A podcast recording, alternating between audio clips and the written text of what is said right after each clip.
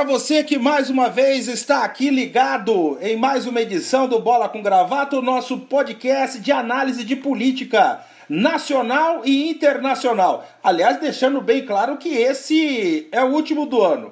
Vamos fazer uma pausa, férias, tal. E aí, nós voltaremos, se Deus quiser, em março. Volta eu e também Bruno Lima Rocha. Olá, Bruno. Opa, tudo bem? Estamos aqui. Boa noite, Elias. Boa noite, André. E André Lux. E aí, André, tudo bem? Tudo bem. Boa noite aí, Elias. Boa noite, Bruno. Boa noite aos ouvintes. E vamos lá para mais uma polêmica da semana aí. Ô, gente, é, eu vou começar com óbvio, né? Que saiu esse final de ano, sai diversas pesquisas de opinião pública e alguns fatos me chamaram a atenção. Eu vou juntar tudo aqui num balaio só, porque eu acho que dá pra gente analisar, dá pra gente analisar de maneira mais é, pormenorizada. É, o Datafolha soltou, soltou, soltou pesquisas, o Poder 360 soltou pesquisas, e na popularidade do Bolsonaro, nós estamos basicamente é 30% aprovam o governo, de 34% a 36% reprovam o governo e 37, 38, ou sei lá, o restante reprova o governo, acha o governo ruim, péssimo. E aí a revista Veja soltou uma matéria na última, na última, no último sábado, dizendo que se a eleição fosse hoje, o Bolsonaro bateria praticamente todos os, os seus adversários e é, o único que poderia incomodar de maneira, de maneira firme seria o ex-presidente Luiz Inácio Lula da Silva, que mesmo assim perderia. É... Lógico, são três anos ainda, nós estamos muito longe ainda da eleição presidencial, mas o que eu quero analisar com vocês é o seguinte: eu vou começar pelo Bruno, depois o André já pode emendar. Ô Bruno, nós podemos é, é, dizer que é, você tem um espectro de extrema direita com eleitorado, uma parte desse eleitorado solidificado, não estou dizendo que é todo eleitorado, mas uma parte está solidificada. E uma necessidade do campo da centro-esquerda e da esquerda de tentar calibrar o discurso para chegar mais próximo da população. Você acha que é isso aí ou tem uma outra tendência ou tem uma outra conjuntura? Oi, é pro André, né? Não, pode começar com você. Ah, perdão, desculpa, é, não, cortou na hora. Não, beleza, então, ai, ai, e eu, eu acho assim, o mesmo Datafolha já anunciou pesquisa de opinião aonde o ex-presidente não passava de 27 pontos, 25 pontos. Eu vou ser muito franco para vocês dois, tá? Eu acho muito precipitado qualquer projeção de, de eleição para a sucessão presidencial. Acho mesmo. Primeiro porque tem, tem um problema gravíssimo aí que a gente sabe que a economia não está andando, não é para andar, ela foi feita para ser recessiva e gerar acumulação no 1% mais rico. Para isso que o Paulo Guedes está lá, não é para outra coisa. A outra situação é que qualquer pesquisa, gente, qualquer pesquisa de opinião hoje que não levar em conta o corte religioso, para mim tá furada. Eu sei que o Datafolha não é um instituto uh, dos mais. De, não é um instituto ruim, comparando com outros, tipo Paraná Pesquisa, essas coisas que tem por aí, que Deus me livre. Mas se não leva em conta o corte religioso, tá errado na, tá errada na métrica. Desde o começo, tá errado na métrica, perdão.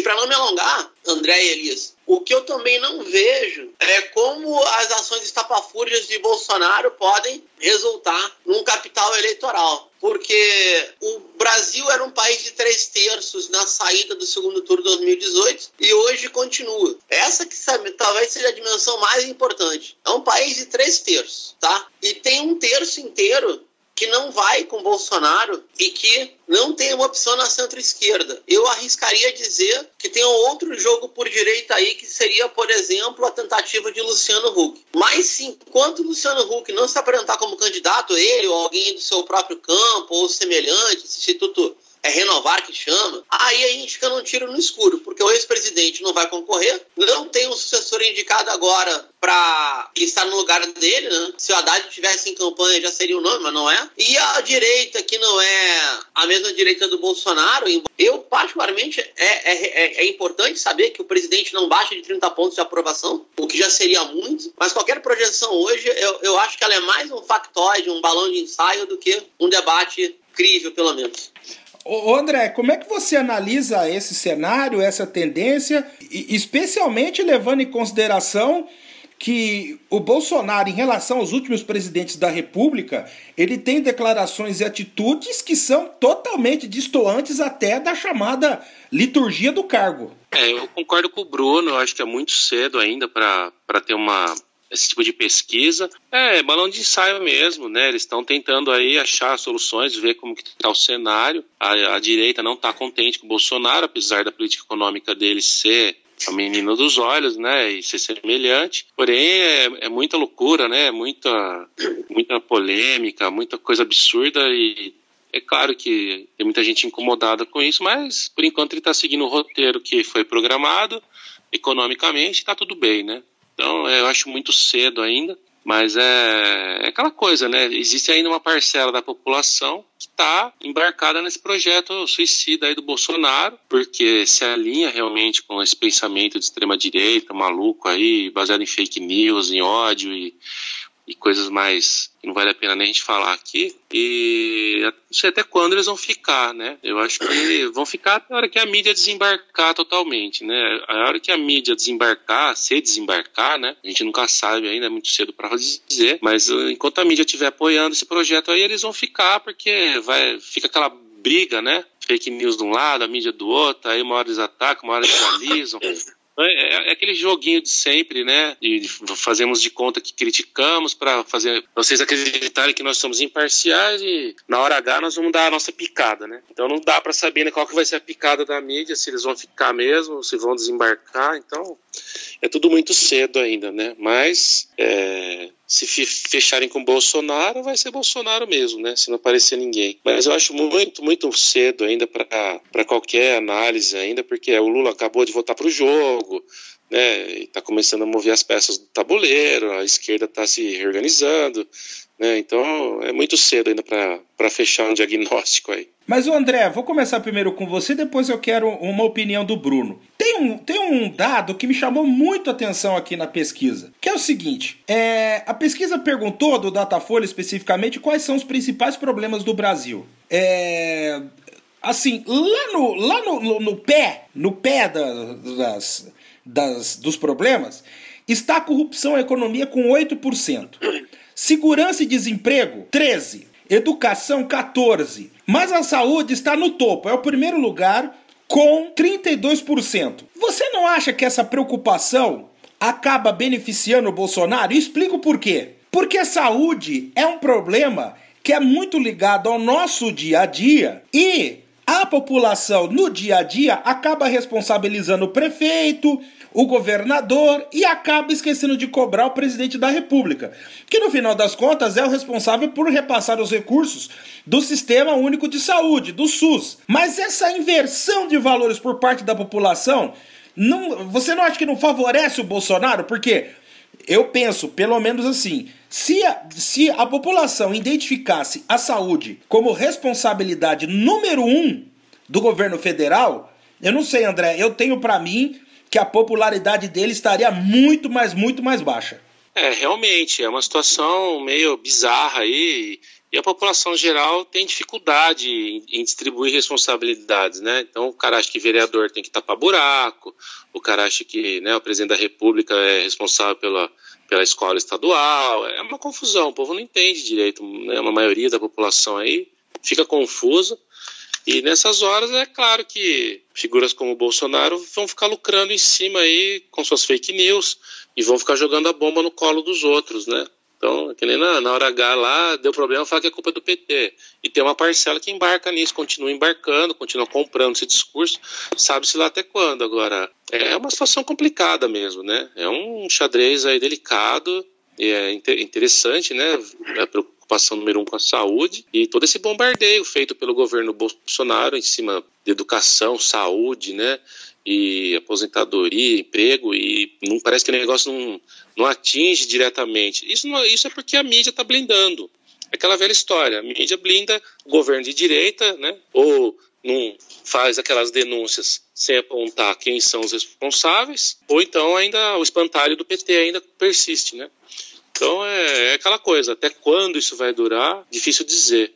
mas que falta realmente uma conscientização e uma só ligar os fatos, né, a quem é de direito, a responsabilidade, isso com certeza prejudica muito, né? E aí favorece esses candidatos surfistas aí que, que, que surfam nessa, nessa falta de, de, de, entendimento maior aí de uma boa parte da população, infelizmente, né? Você acha que isso realmente, Bruno, beneficia o Bolsonaro, o fato da população é, colar a responsabilidade da gestão da saúde no prefeito e do governador e deixar o governo federal em último plano? Acho que sim, acho que sim. E digo mais, com essa essa onda repressiva, que a gente tem que ser franco aqui, né? Não começou nem no governo Temer, começou naquela estupidez de aprovar uma lei antiterrorista no caso da presidenta Dilma e na virada do segundo governo Lula para o governo Dilma, quando foi feita aquela operação horrorosa lá, a Guerra do Rio, na ocupação militar do Morro do Alemão. Mas ah, existe essa escalada repressiva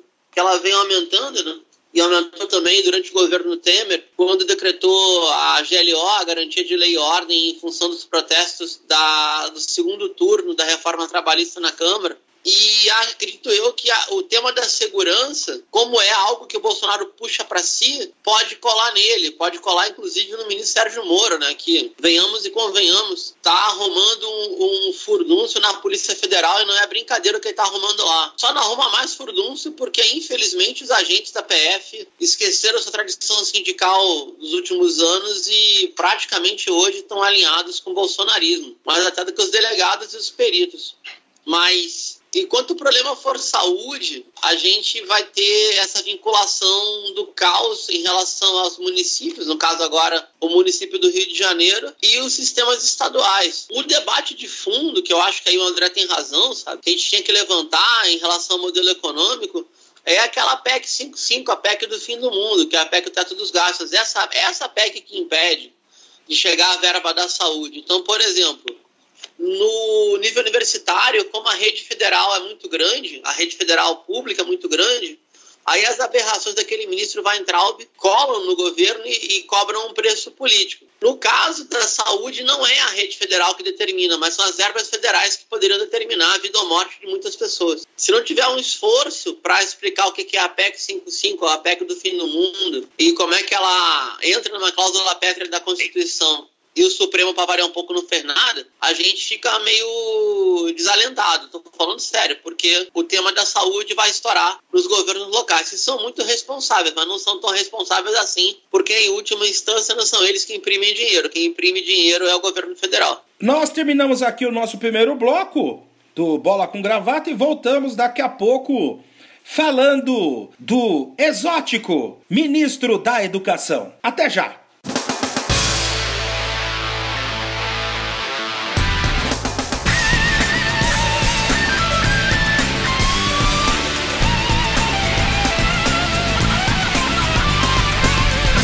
Voltamos aqui com mais um bloco do Bola com Gravata e agora eu vou dizer, eu vou analisar aqui junto com os meus amigos André Lux e Bruno Lima Rocha a respeito do depoimento do ministro da Educação, o Abraham Weitraub, é, hoje na Comissão de Educação da Câmara. Olha, vou começar com o Bruno. Olha, Bruno, eu, eu sabe, olha, eu, eu não sou tão, às vezes eu não sou tão, sério mesmo, eu não sou tão ácido como vocês é, para fazer análise de gestão ou de, govern ou de governabilidade de alguns integrantes de governo federal, seja de qual espectro ideológico seja. Agora, o atual ministro da Educação ele arrebenta. Ele, ele queima o cabeçote, porque, olha, primeiro falar que a Universidade Federal tem tem é, é, é ponto de produção de maconha. Aí, hoje Aí hoje ele também, deixa eu ver aqui. Ah, ele, ah, ele disse outra ah, é, é, disse outra frase assim que é assim: eu defendo a classe média, estou aqui lutando para que o Brasil seja um país de classe média. Eu quero que todo mundo tenha as mesmas oportunidades. Mas aí você vê que os gestos dele são totalmente dissonantes com essa frase. E até um deputado do novo, Tiago Mitralp, é, ele pediu, né?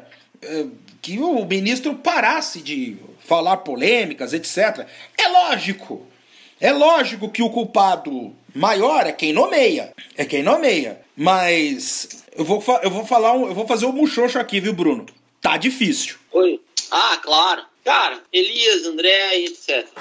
É, parece que é um jogo orquestrado. Eu até acho que é, mas no seguinte sentido: tanto o ministro da Educação como aquele que eu até evito falar, eu, eu tenho, eu não sei se você vai concordar comigo, Elias, mas eu me eu me resguardo um pouco de fazer crítica à nova direita quando são políticos negros, sabe? Eu acho que eles são muito mais vítimas do que vitimizadores, tipo Fernando Halliday ou esse presidente da Fundação Palmares, que eu realmente não me lembro o nome dele. Mas se a gente for pensar como um todo, a besteira, a asneira, com respeito ao ácido, perdão para os ácidos pela comparação, né? Que essa gente fala, inclusive a ministra Damares, etc., eu nem sei se é orquestrado. Eu acho, sinceramente, que nesse ponto até o Bolsonaro teve, foi sincero. Falou, ah, eu dei carta branca e pronto. Então liberou o. abriu a cloaca de esgoto. E aí vai ser uma mistura de estupidez, ignorância, condição reacionária, recalque e, por que não, um certo prazer sádico de gerar confusão na sociedade. É como eu vejo operar, por exemplo, o ministro da Educação, é, o chanceler Ernesto Araújo, a ministra Damares. E aí tu vê a adesão de gente que até é tida como séria, como por exemplo o ministro Osmar, Osmar Terra, né, que duvidou de pesquisa científica da, da Fiocruz e ganhou um apelido aqui no sul de Osmar Terra Plana. Eu, eu, eu, eu vejo que essa gente aí tá liberada para falar qualquer tipo de asneira e como o presidente da República é o principal porta-voz da Sandice, liberou geral. Tipo, essa história de falar que a Greta, ah, que, que aquela pirralha tem a ver com isso. Até porque, sincera e honestamente, até a Globo falou isso, né? O Carluxo, né, o vereador Carlos Bolsonaro, que também atende pela alcunha de Talqueiro Chuveiro Dourado, ele começou a se meter na politicagem do pai com 17 anos de idade. Então, tipo, pirralho por pirralho, eu fico com a Greta. Mas, enfim, abrir as cloacas, as porteiras do inferno estão todas escancaradas. E acho que a meta desse pessoal, usando a gíria moderna, é causar mesmo. É causar de tudo quanto é jeito e fazer que a gente fique falando sobre esses caras até chegar a um ponto de não ter mais nenhuma outra solução a não ser a crise política. E lembrando que essa alaia toda tem como guru Olavo de Carvalho. Porque sabe o que me desespera, André? É o seguinte, vai, digamos, vai, digamos, não é o caso, mas digamos que todos os dados do governo Bolsonaro na questão da educação já tivessem apresentado evolução nesse primeiro ano. Vai, vamos pegar um cenário positivo. Mas mesmo assim, existe a liturgia do cargo. Existe modos, existe um, um modus operandi de você falar, de você se comportar, de você emitir opinião, porque não é você, pessoa física, que está lá, é o Estado. Ah, e antes do André falar, deixa eu deixar claro, hein? Todos cometeram deslizes desse quesito. Presidentes do período de redemocratização, todos, todos, todos, todos, todos, todos. Sarney, Itamar, Collor, né, Lula, Dilma, Fernando Henrique, é, ministros. Mas eu, eu penso, eu penso com todo respeito, que especificamente o Weitraub e a Damares, eles ultrapassam toda a cota razoável.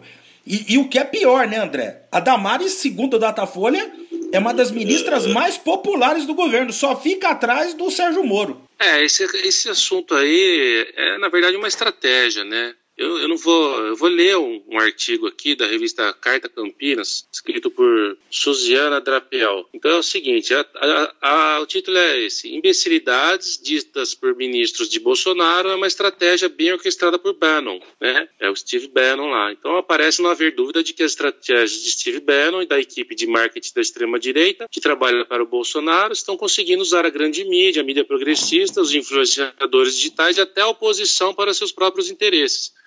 É mais do que perceptível que é uma articulação orquestrada para que a cada dois ou três dias um ministro de Bolsonaro, um membro do segundo escalão do governo, solte uma frase com imbecilidades bem planejadas e das mais absurdas. Quanto mais absurda a ideia, misturando religião, reacionarismo, cultura pop, melhor parece ser a estratégia. A grande mídia, a mídia progressista, os influenciadores e a oposição fazem o papel de impulsionadores das mensagens imbecis. Todos publicam e republicam essas mensagens nas redes, na mídia, aquele aspecto de indignação. a oposição ao governo faz uma reclamação nas chamadas instituições da República e a carruagem da insanidade segue. Com isso, a equipe que trabalha para a extrema-direita, bolsonarista, nem precisa usar recursos financeiros para promover um obscuro, um obscuro desconhecido ou mesmo para manter na mídia um ministro desqualificado e sem expressão. E mais, desvia a atenção das questões importantes para o país, dos erros e da incompetência política do governo. Então é isso, né? É uma estratégia e está sendo muito bem sucedida. A gente realmente tem que tirar o chapéu aí, Steve Bannon e quem mais está junto com ele, né, é um, um, gênio do mal aí, né, o Lex Luthor aí da, do século XXI, da, da, das mídias sociais, né, tá, é, tá que, a gente tem que bater a palma realmente, né, ao mesmo tempo que a gente vomita, a gente bate palma, porque é perfeita a estratégia deles, né? Então, a cada dois, três dias acontece isso. Vem um cara e fala que Beatles é do demônio, que é abortista, ou esse Weintraub aí, né, faz um striptease, come grama, a Damares, né, sobe no pé de goiabeira e se joga. Então, assim, é um negócio que você vê que é um teatro de horrores feito, né, planejado para causar e para deixar esse povo sempre na boca de todo mundo e aí você desvia o foco, né, das questões realmente importantes, principalmente as questões econômicas e o, o Paulo Guedes lá e sua equipe de, de neoliberais aí, fascínoras, vão, vão desmontando tudo e destruindo tudo. Enquanto a gente fica discutindo Damares, essas coisas, é aquela coisa, não tem como não discutir. Por isso que a estratégia é tão perfeita, porque como é que você vai ignorar tudo isso, né? E ao mesmo tempo você vai, você vai dar a atenção necessária para aquele outro aspecto que no fundo é mais importante, porém é muito mais difícil de você explorar, de você abordar.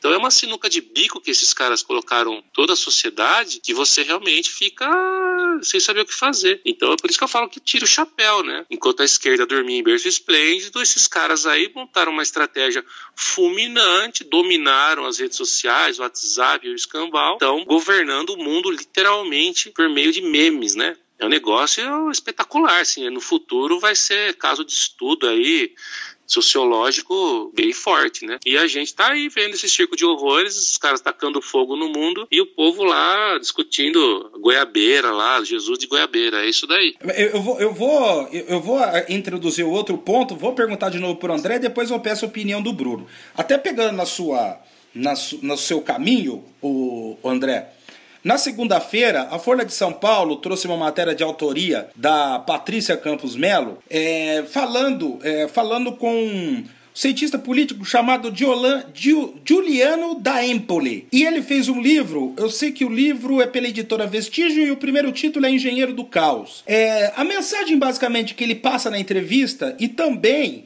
no livro é a seguinte, que é, essa questão da política de dados, né, por intermédio de redes sociais, veio para ficar, veio para ficar, e que a extrema esquerda e a centro-esquerda e até o campo de centro não sabem lidar com esse novo cenário, não sabem lidar com as, com as redes sociais e com a propagação de mensagens por intermédio de WhatsApp, por intermédio de Facebook, Twitter, Instagram, e, e, até com dado novo, né? Hoje saiu uma pesquisa, hoje nós estamos gravando na quarta-feira, dizendo que 79% da população se informa pelo WhatsApp. Ou seja, é o, é o meio de comunicação primário do brasileiro hoje. É... Eu tô para dar razão para ele, viu, André? Eu acho que é por aí mesmo.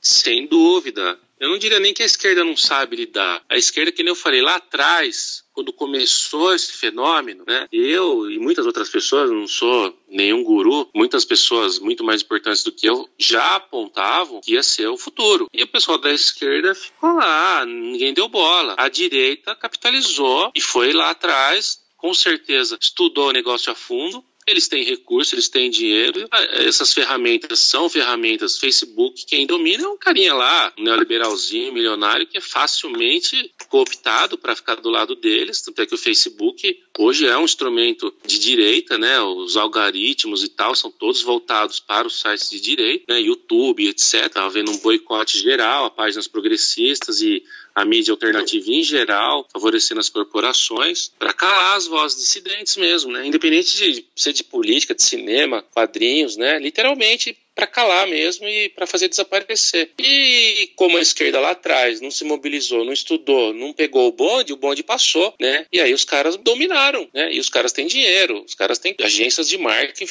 marketing fortíssimas trabalhando 24 horas produzindo fake news, youtubers e outros caras aí que estão a serviço deles. Então como é que você vai combater esse monstro, né, o Godzilla com, com o Bodok, né? Você não consegue. Então a esquerda, além de ter perdido o bonde, ela ficou agora vendida, porque ela não tem condição de enfrentar esse monstro, até porque o monstro ele é parte já do organismo midiático da direita, né? Então, além da Folha, da Globo, vamos dizer, falando de Brasil, Folha, Globo, Estadão e etc., nós temos agora o Facebook, o YouTube, o WhatsApp, tudo na mão deles. Né? Eles incorporaram isso e estão usando freneticamente. E, e, como é que você vai é, combater isso? Como é que você combate um, uma estrutura milionária de disparo de mensagens, de memes, de, de youtubers, de, né? Como é que você combate isso sem, sem dinheiro, sem recurso, só com a militância? A militância faz o seu papel ali no dia a dia e tal, mas não, não tem condição de você, né? É como antes a gente querer enfrentar uma, uma rede Globo, né? Sem, sem ter nenhum estúdio para gravar um negócio. Então hoje a gente está aqui, nós estamos aqui fazendo nosso podcast, nós temos nosso espaço. Porém, você não consegue ter a mesma penetração e replicação que tem um, sei lá, um Zé Ruela aí, que eles contratam e impulsionam, patrocinam o canal do cara e o cara monta o um algoritmo lá e começa a atingir milhões e milhões de pessoas. Facebook é a mesma coisa, Instagram é a mesma coisa, Twitter é a mesma coisa. Então é uma sinuca de bico aí e realmente situação delicadíssima e muito triste mesmo. Ô, ô Bruno, é, eu quero colocar todo esse, esse cenário que eu tracei mais um dado. Como é que se explica então que a centro-esquerda conseguiu ultrapassar todos esses obstáculos da Argentina e eleger o presidente da República? Eita, ó, Elias e André, assim, ó, vai parecer que eu tô pegando no pé, mas eu quero fazer uma comparação mais distante porque pode nos ajudar, tá? É...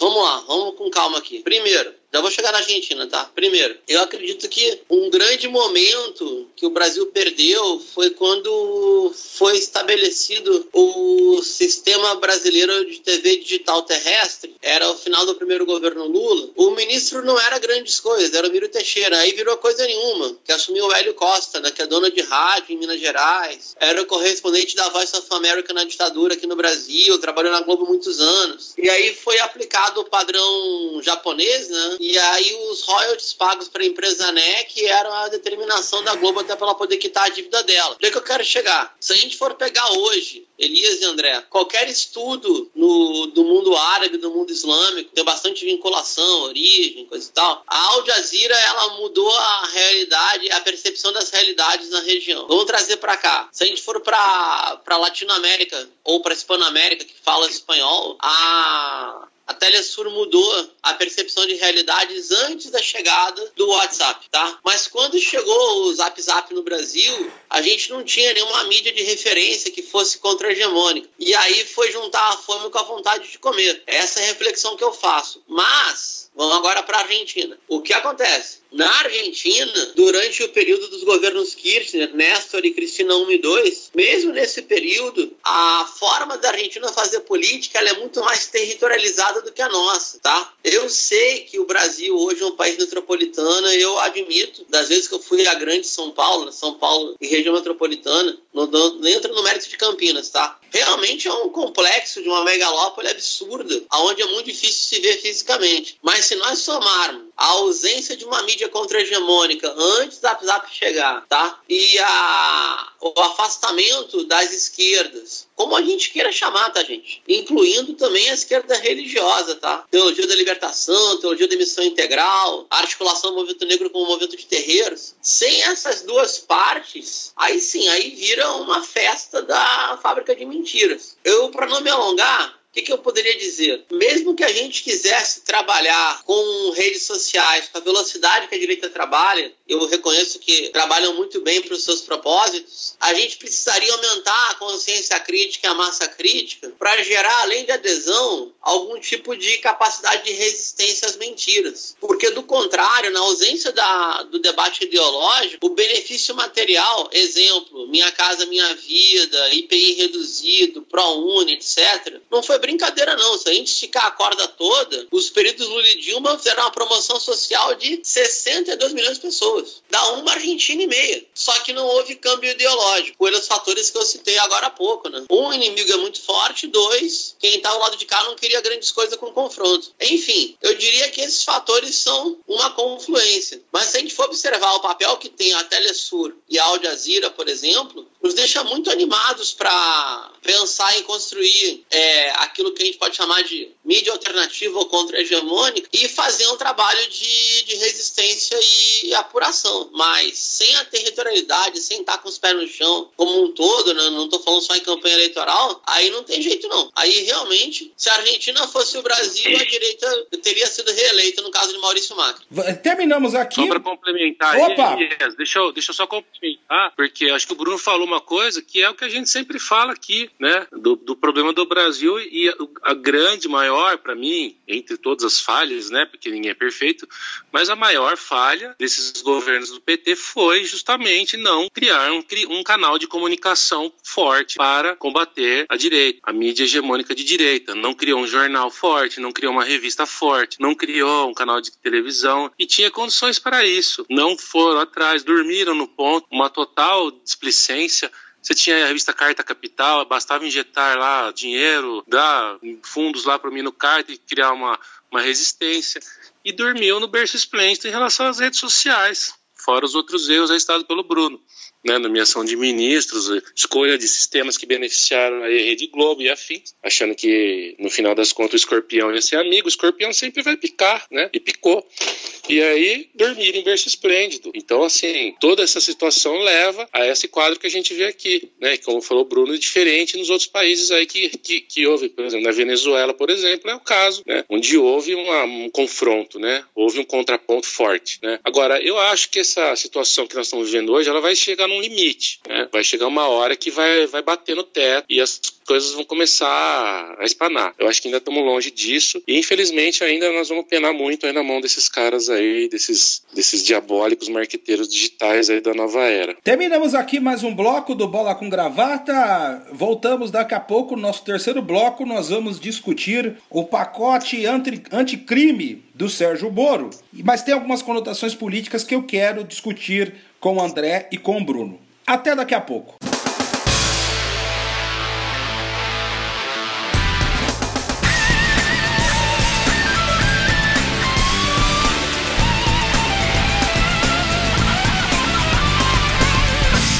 Bem, voltamos aqui. Terceiro bloco, bola com gravata. É, nesta quarta-feira, meus amigos, o Senado Federal aprovou o pacote anti, anticrime do ministro Sérgio Moro, mas é, entre os pontos principais, aumentou de 30 para 40 anos o tempo máximo de cumprimento de pena de prisão no país. Aumento de 6 anos a 20 anos de reclusão, para 12 anos a 30 anos de reclusão a pena para homicídio simples, se envolver arma de fogo de uso restrito ou proibido. Agora, é... o plenário acabou derrubando alguns pontos importantíssimos é, do projeto e que eram muito caros ao Sérgio Moro. É... Deixa eu ver aqui, vou pegar aqui a notícia. Ah, deixa eu ver aqui, porque tem um ponto que eu acho fundamental. Eu sempre esqueço esse ponto, que é o ponto que é o ponto nevrálgico da lei e que ah é, foram derrubados ampliação do excludente de licitude, a previsão de prisão após condenação em segunda instância e acordos de plea bargain. Não sei o que quer dizer isso. Se algum especialista em direito puder me esclarecer, agradeço. Mas na. na é outra... delação premiada. Ah! Ô, ô Elisa, plea bargain é delação premiada. Tu vai assumir a culpa Sim. e negocia caguetagem por, por diminuição de pena. Então, mas aí, Bruno, é o seguinte: esses pontos eles foram derrubados por quê?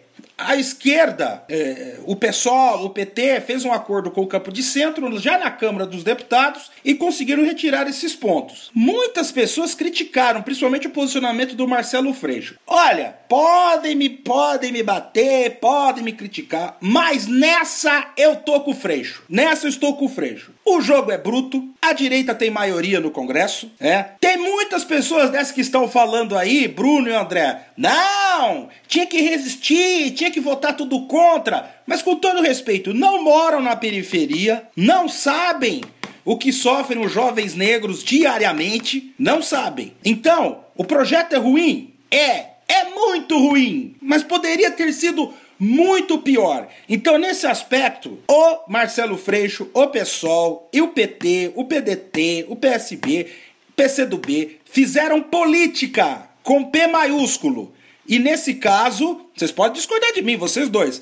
E nesse caso, eles estão de parabéns. Parabéns. Porque poderia ter sido muito pior, André.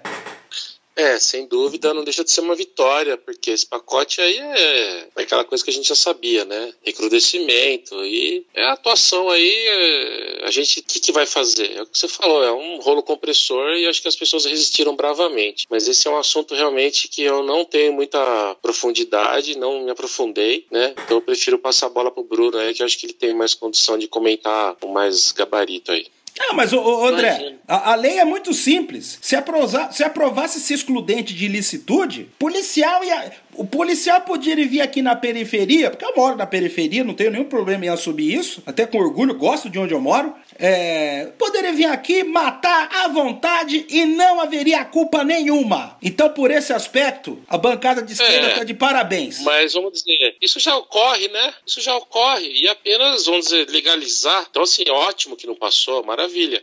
Porém, já ocorre, né? A gente viu aí semana passada em Paraisópolis lá, foi isso. E vai acontecer o quê? Nada, né? Então, é, só não oficializou. Claro que é um avanço, né? Porém, estamos longe ainda, né? De, um, de uma civilização, né? Infelizmente. E aí, Bruno? Ai, ai. Vamos lá, vamos com calma aí que o assunto é complicado. É, Pô, primeiro agradecer as palavras do André, né? A gente se mete num monte de assunto, mas realmente eu não analisei a fundo o pacote anticrime, embora eu tenha uma tradição de fazer aquilo que a gente chama do campo libertário de política antirrepressiva. Eu quero só falar uma coisa para começar, tá? Eu discordo de ti ali no seguinte sentido. Eu, eu vejo que o pessoal teve uma participação horrorosa. Vou explicar por quê. O pessoal são nove votos, correto? No Congresso. E tiveram a capacidade de votar em separado. Meu. Como é que pode? Isso aí, cara. Aqui, ó, abri aqui a postagem que eu fiz, ó. Vamos lá? Pessoal, o não é contra o pacote, tá? Áurea Carolina, Minas, não. Edmilson Rodrigues, sindicalista do docente. Sim. Fernanda Melchiona, aqui do Rio Grande do Sul, ex-movimento estudantil. Sim. Glauber Braga, que seria a direita do partido. Não. Ivan Valente. Não. Erundina. Não. Marcelo Freixo, votou a favor. Sâmbia Bonfim. Não. Tarília Petrone, de Niterói. Não. Rio de Janeiro. Ou seja, o pessoal votou sim a favor do pacote. Um, dois, três. E não. Um, dois, três, quatro, cinco, 6. Se os nove votos marcassem posição, o pessoal sairia ganhando politicamente e o projeto não seria derrotado. Vou lembrar aqui um fator aqui, ó. No colégio eleitoral, o PT não votou em Tancredo Neves. Se recusou a votar, lembram disso? Porque não era a favor de uma eleição indireta. Isso foi criticado, foi xingado pra caramba, depois fez autocrítica, foi graças a essa coerência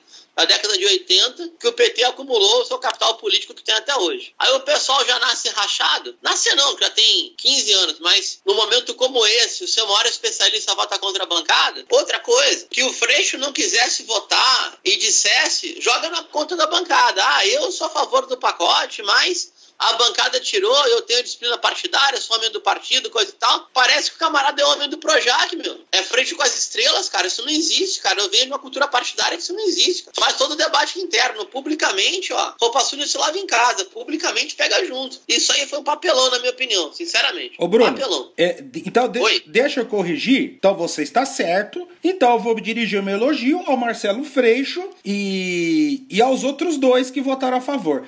Porque você me, você me perdoe, Bruno, vai ser até uma crítica é, meio infantil, ingênua, é, é, talvez você recrimine, mas eu vou dizer isso. É muito fácil, é muito fácil para um cara que ganha 30 pau por mês, tem todas as mordomias de deputado, de senador, tem toda a prerrogativa de, de mordomias do cargo, certo? A esquerda pode falar que não, mas essa é verdade. Eu tô falando aqui da vida real. É muito fácil para essa turma se juntar e votar contra, e votar contra, sem saber o que vai se sentir lá na ponta. É esse que é o X da questão. O voto Mas do Marcelo Freixo, o voto do Marcelo Freixo, antes de qualquer coisa, foi um voto de empatia Foi um voto para evitar um dano maior. Tudo bem, o André falou, ah, mas só vai oficializar algo. Tudo bem, mas você já pensou se oficializar? O comportamento que o Moro já tem, o que, que iria acontecer? Então, é, essa crítica eu faço, essa crítica eu faço aos deputados de esquerda, é, ó, é muito fácil, é muito fácil a gente fazer política radicalizada dentro do gabinete, ganhando um alto salário, tendo carro à disposição, tendo um bando de assessores à disposição, enquanto a massa sofre com transporte ruim, com saúde sucateada, com educação que não presta. Isso vale para todos. Não estou pregando antipolítica, não. O que eu estou fazendo um apelo é pela empatia. Os políticos brasileiros precisam ter empatia, especialmente a esquerda. Empatia. Porque aqui na perifa, porque aqui na perifa, tá bom, vou, vou citar o exemplo do que o André citou. Paraisópolis. Paraisópolis. Quem foi lá? Quem foi lá depois que aconteceu aquele absurdo? Tá faltando empatia. Tem muito, tem muito, tem muito, tem muito, tem muito deputado, tem muito deputado. E vou dizer algo também, viu, Bruno? Essa é uma reclamação que existe até dentro das estruturas partidárias dos partidos de centro-esquerda. Porque eu conheço muita gente que é assessor. Muita gente está refastelada na estrutura, na mordomia e nas facilidades proporcionadas pela função. E não tem empatia e não consegue absorver o sofrimento vivido pela população o dia todo. Pode não adiantar nada? Pode não adiantar nada, concordo. Mas eu, ó, testemunho de quem mora aqui. Vou dizer, eu moro aqui no distrito do Matão, em Sumaré, é periferia de Sumaré, perifa mesmo. Moro do lado aqui de um posto de saúde, habitações populares e, cara, é transporte ruim, é posto de saúde horroroso, é tudo que você pensar, asfalto arrebentado, não tem facilidade, não tem moleza. Então, por isso que eu elogiei o Freixo e vou elogiar sim todos os deputados de esquerda que tiveram o mínimo de empatia. Porque uma coisa é você ficar no ar condicionado de terça a quinta-feira.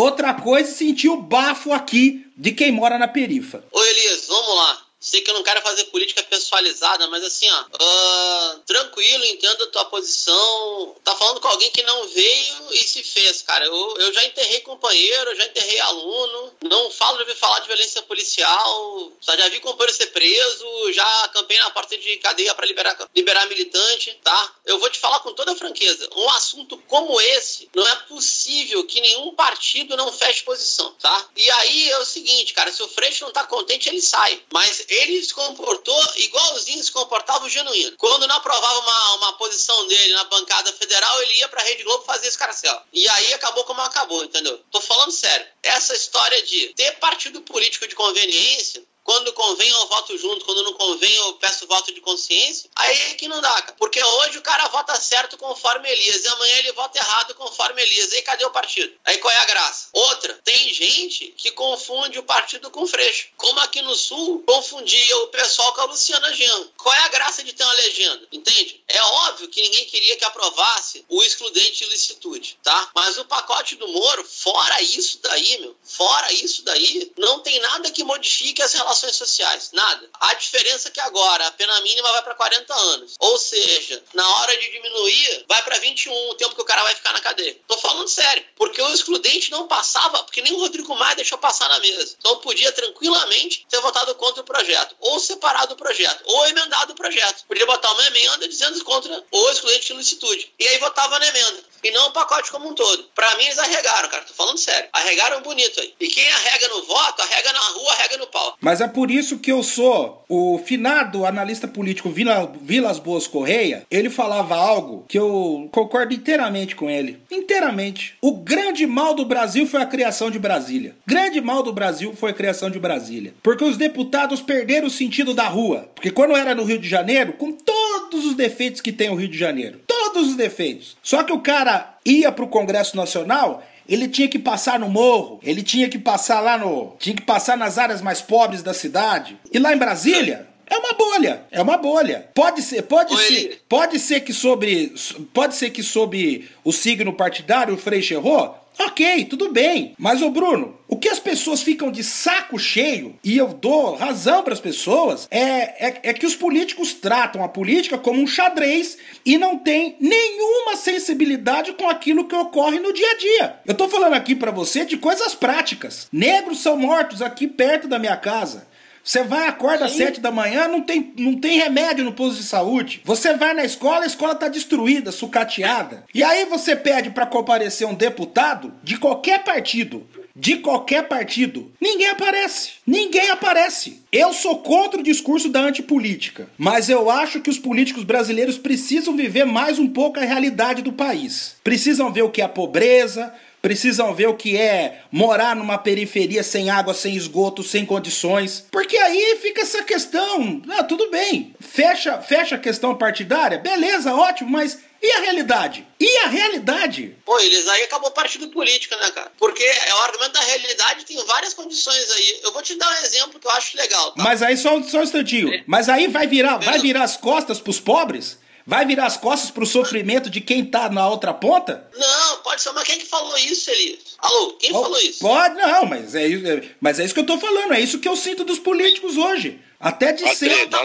Generalizar, cara. Não vamos generalizar, não sou do pessoal, não, mas tem alguma coisa que eu acho que pode ser colocado como mérito do deputado Marcelo Freixo, é que ele sempre se enfiou em temas cabeludíssimos que, em tese, não lhe diziam respeito. Então, nesse ponto, eu respeito, sabe? Tô falando sério. O que eu não respeito, não respeito mesmo, é partido político de caudilho. Não por esquerda, é partido político de chefe, né? Ou então que na hora que dá desavença interna vai pra mídia e causa rebuliço. Agora não precisa nem de mídia, né? Basta Twitter. Então são dois sistemas diferentes. Eu acho que a trajetória do deputado Marcelo Freixo em relação a direitos humanos e segurança pública é bastante coerente, tá? Mas acho que nesse caso aí podia colocar uma emenda do excludente de ilicitude, manobra parlamentar comum, já estava vetado pela mesa, nem o Rodrigo Maia topou, tá? E não precisava ter aprovado o projeto Moro, porque agora ele pode ser sancionado pelo presidente, depois pode voltar, ou seja, tá uma merda só nisso aí, tá? É, parece que não, tá? Eu não venho, mas onde eu resido também é um, não chega a ser vila, como a gente chama no sul, a vila fica, fica atrás seria um subúrbio trabalhador. Tem posto de saúde, rua esburacada, tem tudo que você puder imaginar. Não tem polícia, assalto pra caramba. Não é por conviver que a gente faz política aqui, né? Por exemplo, tem uma, tem uma paróquia na minha rua rua que eu não frequento e outras cinco quadras. Faz tempo que eu não tenho trabalho social organizado regular, tá? Até porque eu trabalho em três turnos separados. Mas eu entendo essa história de empatia. Só para fechar o negócio aqui, cara, quer ver uma coisa que tem que ser colocada aqui? Quantas Marielles a gente conhece? Por quê? Porque ela veio de uma rede PVNC, tá? Pré-vestibular para negros e carentes e antes fez estágio, estágio numa ONG da Maré chamada SEASME, que seria uma espécie de Viva Rio da Maré, só que era feita por morador da região. Ou seja, duas alternativas tipo terceiro setor. Ela morava na Tijuca, que é um bairro de classe média com zona de classe média alta, tá? A moral é que ela colocou o seu mandato a serviço de comunidade. Essa que é a diferença. Como ela tinha origem, ela era duplamente legítima. Então, na real, na real, na real, se colocar o mandato a serviço das causas e não ficar criando os personagens da política, que aliás eu acho que o pessoal nesse ponto ele é craque em criar personagem da política, tá? É, fica mais fácil depois centralizar ou cobrar coerência da militância, tá? Mas o que eu vejo, meu, sendo muito sincero, o que eu vejo hoje é uma cultura política muito, muito, muito individualista e muito em cima dos personagens, com pouco ou nenhuma disciplina, o que gera esse caos que a gente tem agora, tá? Para não me alongar também, Elis, agora, sobre esse, esse fato aí, era só botar uma emenda, cara. Era só emendar o projeto e tava feito. É, mas eu, eu no caso, eu tô defendendo, eu tô defendendo o Marcelo Porque muitas vezes meteram o pau no Partido dos Trabalhadores por ter, por ter sido pragmático em algumas questões, e o PT estava totalmente certo. E, também sou contra o caudilismo, também sou contra o caudilismo, mas às vezes é preciso entender as razões do caudilismo. Por exemplo, vou dar um exemplo aqui. É... Eu já disse aqui, eu já disse aqui no programa várias e várias vezes que eu não gosto desse messianismo em relação ao ex-presidente Lula. Não gosto, não gosto. Porque ele é humano, ele é como qualquer um e. E acho que esse controle que ele tem sobre o partido é danoso para o próprio PT. Só que um dia ele foi conceder uma entrevista pro Luiz Gonzaga Beluso e pro Eduardo Moreira. O Eduardo, o Eduardo Moreira contou um episódio que eu acho que captou bem por que, que o Lula tem a popularidade que ele tem. É, o Eduardo Moreira, todo mundo sabe, é economista, ele era do mercado financeiro, e aí ele se, ele se prontificou agora a estudar a desigualdade, e ele sempre vai em alguns locais, sem avisar antes que vai, e vai para sentir como que essas pessoas sentem, o que, que elas sofrem. Ele já foi num acampamento de sem teto, de sem terra, e ele foi num, num, num não, não, sei se é assim que fala, mas num, num quilombola, aí no nordestão do Brasil. E ele contou pro Lula, o Lula estava preso ainda nessa época, que ele que ele estava conversando com o pessoal de lá, ele, e, o, e o pessoal falou para ele, olha, eu, a gente é muito agradecido aqui ao presidente, porque a gente, a gente tinha um problema aqui de transportar mantimentos, de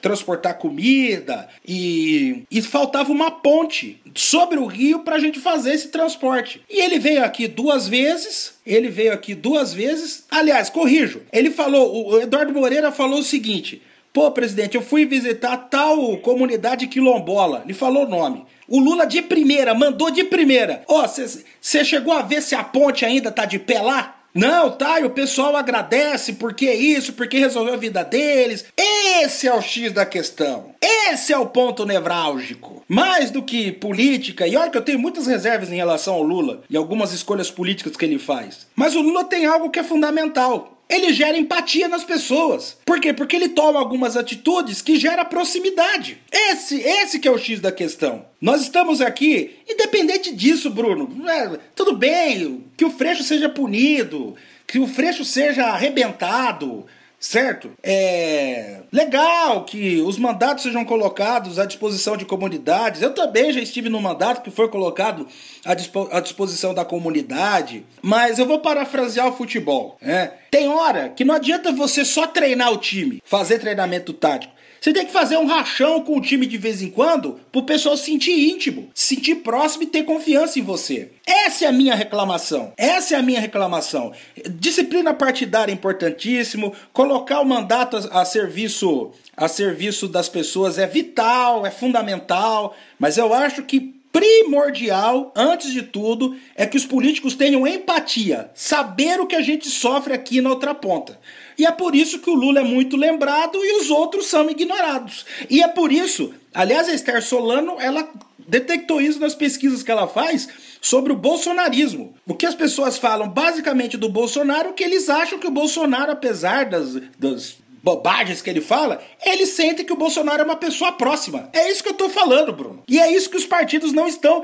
Eu não tô, não tô contestando a disciplina partidária. Não tô contestando. Eu tô dizendo que falta mais Brasil, até no campo de esquerda. Sentiu que é o Brasil. Ah, mas tá, é, isso aí está de acordo, cara. Só tem um detalhe neles. Vai, é horrível, parece que o debate não acaba nunca. É. Quando tu fala do rachão, é que tem que ver qual é a concepção, cara. Tu tem um partido de um milhão de filiados, que depende de uma pessoa, como é o caso do PT, pelo amor de Deus, né? Tô falando sério. Vou pegar um exemplo que eu acho que é vitorioso, tá? Olha o caso da Venezuela. Por que, que o Maduro emplacou? Pergunta tem que ser feita. Por que o Maduro emplacou? Ah, porque o Chávez elegeu ele como sucessor. Então virou uma dinastia o negócio. Outra, ah, porque tinha que ganhar a eleição com alguém que fosse a cara do povo, literalmente falando. E aí o Maduro tinha a cara da população. E os quadros do PSUV não tinham. Não tem nem a cor da pele da população. Tanto cria os personagens políticos para poder vencer eleitoralmente e depois para governar o inferno. Isso aí é concepção, cara. Isso aí não tem muito jeito. Ou a gente constrói instrumento coletivo ou vai depender de puxador de votos. Então não tem que fazer. Ou é A ou B. Não tem que fazer. Bem, nós vamos encerrar aqui mais esse bloco, porque senão nós vamos ficar aqui até a madrugada discutindo e o André vai até roncar aí. É. É, vai ficar até roncando. Tá vendo, André? Não é só você que arruma treta. Eu também arrumo treta. É. É. treta. É. é.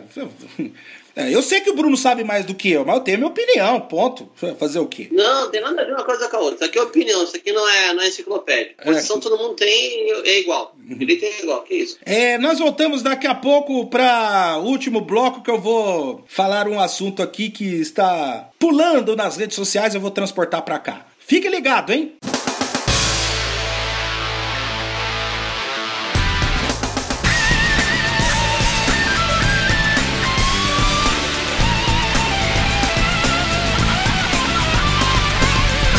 Voltamos com o último bloco do Bola com Gravata e eu vou colocar aqui um tema, um, um assunto em pauta, que é o seguinte: é, não é programa de fofoca, não, mas eu acho que é um. É uma. É! Não é, aqui não é, não é fofocalizando, não é o programa da Sônia Abrão, não é o TV Fama, mas eu.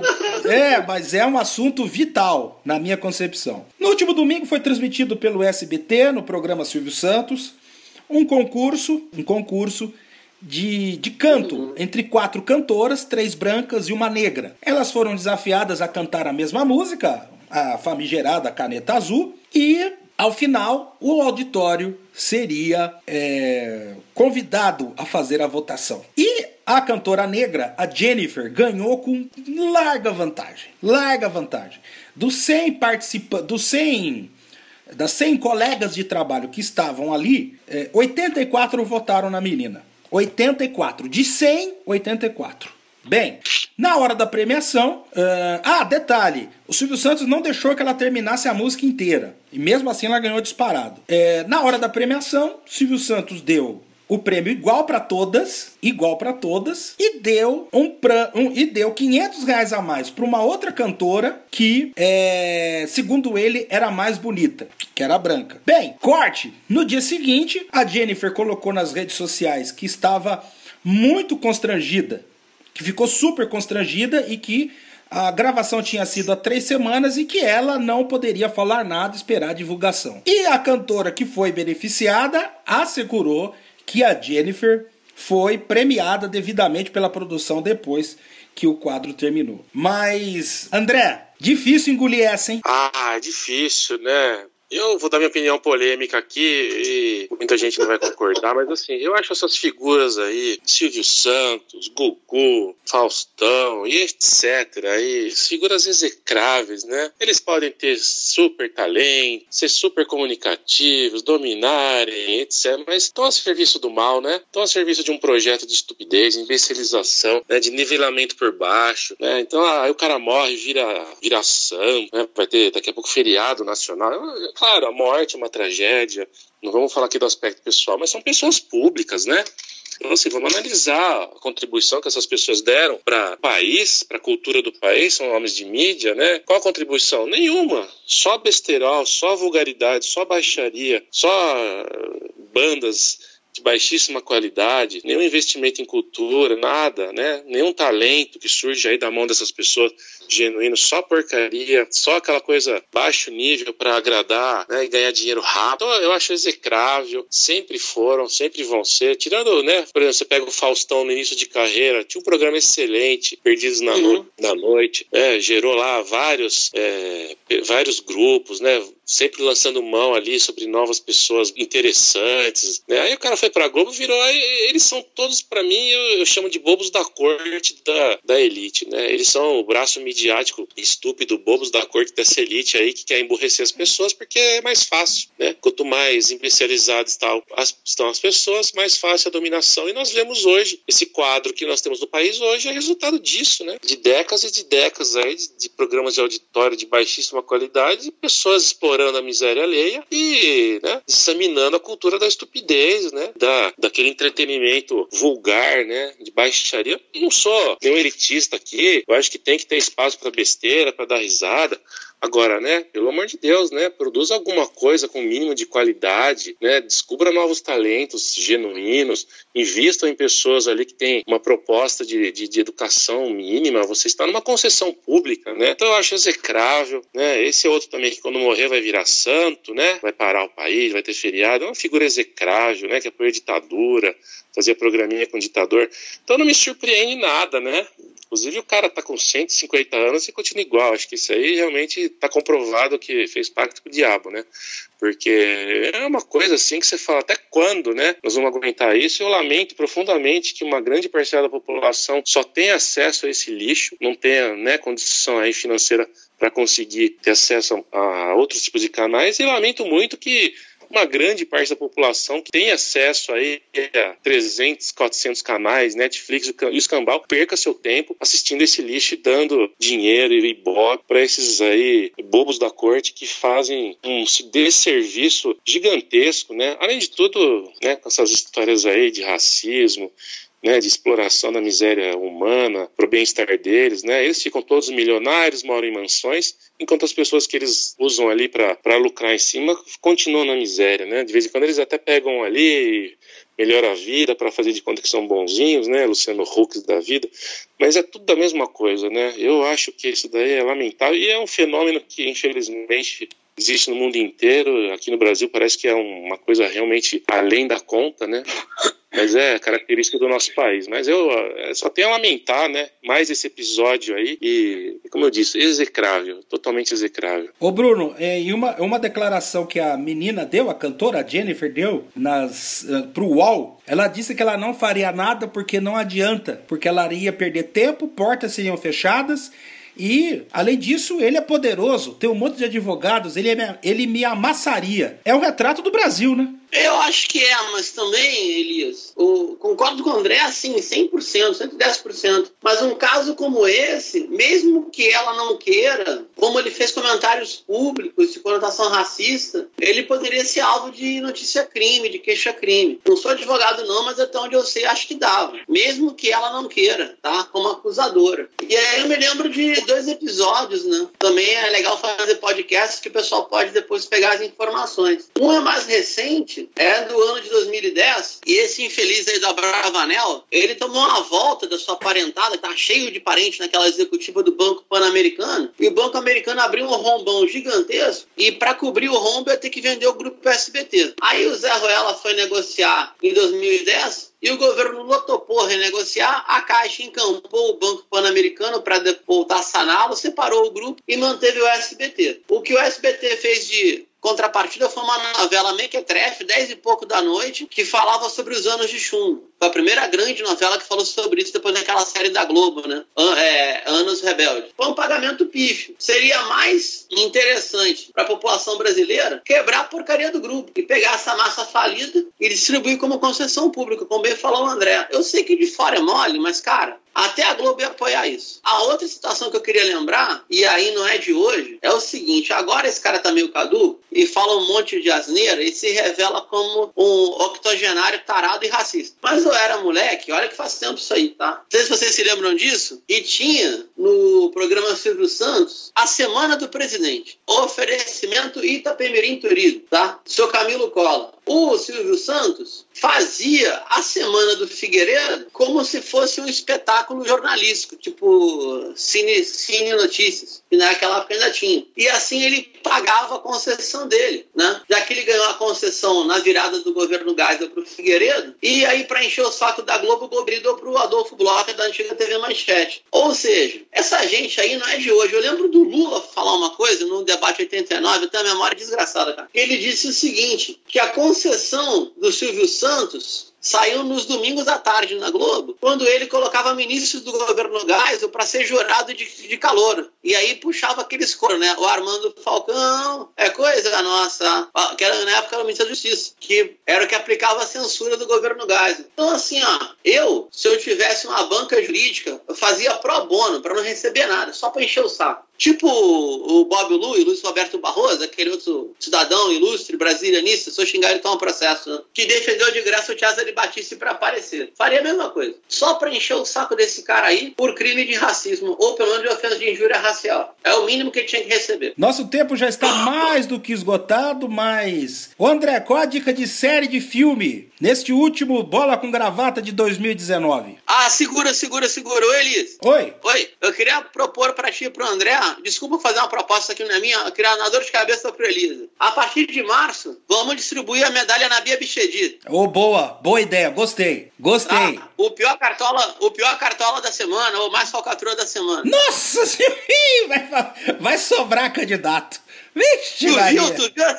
Aí, tu viu a CBF que colocou um guru de gestão para dar curso para boleiro, cara? Ah, brincadeira. É muito ridículo. É brincadeira. É muito ridículo. É brincadeira. Falar para você, viu? Ah, beleza. Toca, toca aí, André. Vamos lá, toca aí. Vamos lá, André. Proposta pra Marco. Eu vou jogar a linha na fogueira aí. Eu queria falar desse especial aí do Porta dos Fundos sobre a vida de Jesus lá, da Netflix, que tá gerando a maior polêmica, né? E, como sempre, né? Eu assisti o programa, achei fraco, algumas boas ideias, deu para dar umas risadinhas, né? Uma coisa boba, inofensiva. Até, né? O único fato ali é que Jesus era gay, né? E o resto achei uma bobagemzinha ali, inofensiva.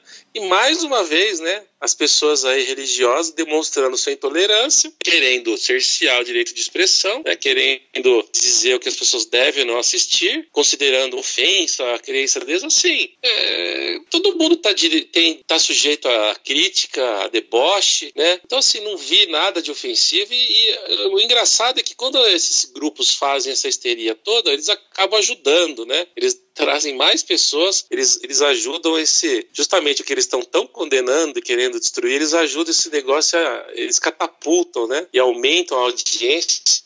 Foi aconteceu, por exemplo, com o filme do Monty Python, A Vida de Brian, né? Que não é um filme de maneira nenhuma desrespeitoso à, figura de Jesus, ele mal aparece no filme, é mais uma sátira, né? um fanatismo, uh, tanto de direita, de esquerda, religioso, é uma salada, né? Um filme divertidíssimo. Eu acho na genial. Época, lançamento, o povo lá fazendo barricada, né? Ameaçaram de processar o Monty Python numa lei lá da época do século, sei lá, do século XVIII, lá de, de ofensa religiosa, uma coisa bizarra. E aí o filme estourou na bilheteria, né? E os caras do Monty Python se divertindo, né? Eles iam nos debates lá e falavam, tinha lá os padres lá e não sei o que, eles falavam, meu, fala mais mal, tá, tá, a gente tá adorando, porque tá lotando, né? Tá fazendo fila no cinema. Então é, é, uma coisa bizarra mesmo, né? Essa, essa coisa de você querer impor o que o outro deve ou não assistir, né? Não quer assistir, não assista, quer fazer sua crítica, faça. Agora essa gritaria, essa histeria é, é uma coisa bem que a gente tem que, no fundo, é, acaba sendo até engraçado, porque o feitiço se volta contra o feiticeiro, né, Elias? Eu tô com você nessa e não abro. Não quer assistir, não assista. Liberdade de opinião plena. E com base disso que você está falando, eu vou encerrar com um pequeno caso. Eu acho que todos nós três aqui já assistimos. É... Vocês dois, né? vocês lembram do Flávio Cavalcante? Claro, sim, sim. Claro. O Flávio Cavalcante tinha um quadro, não sei se você lembra, André, você lembra, Bruno? Em que o Flávio quebrava discos que ele achava ruim. Sim, Lembro. Ele chegava no dia, ele chegava, o disco era uma porcaria, termos horrorosos. Aí ele, pum, quebrava o, quebrava o disco, arrebentava com o disco, pisava no disco. Aí eu vi uma reportagem especial do Flávio, sobre o Flávio. Olha que absurdo, hein? Olha que absurdo. O André vai dar pulo dessa altura, mas ele vai entender por quê. No programa do Gugu, quando o Gugu tava na Record. Tava à noite, sem fazer nada, aí pum, tava pitei lá. Aí tava falando do Flávio Cavalcante. Aí o filho dele contou um caso delicioso. Em cima disso que eu acabei de contar. O, o Bruno tá no, tá no Rio Grande do Sul, acho que ele vai lembrar. Você lembra do Teixeirinha, Bruno? Claro, claro. O Teixeirinha ligou um dia pro Flávio, é? Ligou pro Flávio aí falou: Flávio, tudo bem? Tudo bem. Posso pedir um favor para você? Pode. Flávio, pelo amor de Deus, faz três meses que você não quebra nenhum disco meu. As minhas vendas foram lá para baixo. Quebra o disco que eu preciso vender disco, Flávio, pelo amor de Deus. É isso que o André falou, gente. É basicamente isso que o André falou. Então, é. Repensem a estratégia de vocês, porque não tá dando nada certo. Esse é o último Bola com Gravata de 2019. Voltamos na primeira semana de março, dezembro e dezembro, né, o restante de dezembro, janeiro e fevereiro estaremos de férias. André, Feliz Natal para você, feliz 2020 e vamos para mais um ano de resistência. É isso aí, pessoal. Boas festas e 2020 vai ser com certeza muito mais polêmico e cheio de barbaridades, né? Estaremos aqui para rir e chorar ao mesmo tempo, com certeza. Bruno, um abraço para você, feliz 2020, feliz Natal e até março do ano que vem. Obrigado, Elisa. Obrigado, André. Muito bom fazer rádio contigo. Muito bom ter conhecido o André aqui no programa. Eu queria deixar dois spoilers para o ano que vem. Vocês concordarem. Um é a medalha na Via Bichedi de Pior Cartola e a outra é o troféu Fariseu, que hoje eu vou encerrar com isso. Seria para o Marcos Feliciano que agradeceu um cara deu um carro zero numa cerimônia. Meu Deus do céu. Campeão de blasfêmia esse cara aí. Até o ano que vem, gente. Obrigado. Até o ano que vem. Um abraço pro André, um abraço pro Bruno, um abraço para você que nos acompanhou sempre e estaremos de volta aqui em março de 2020. E nunca se esqueça, jamais, nas festas de final de ano, em janeiro, fevereiro, que viver é e será sempre um ato político.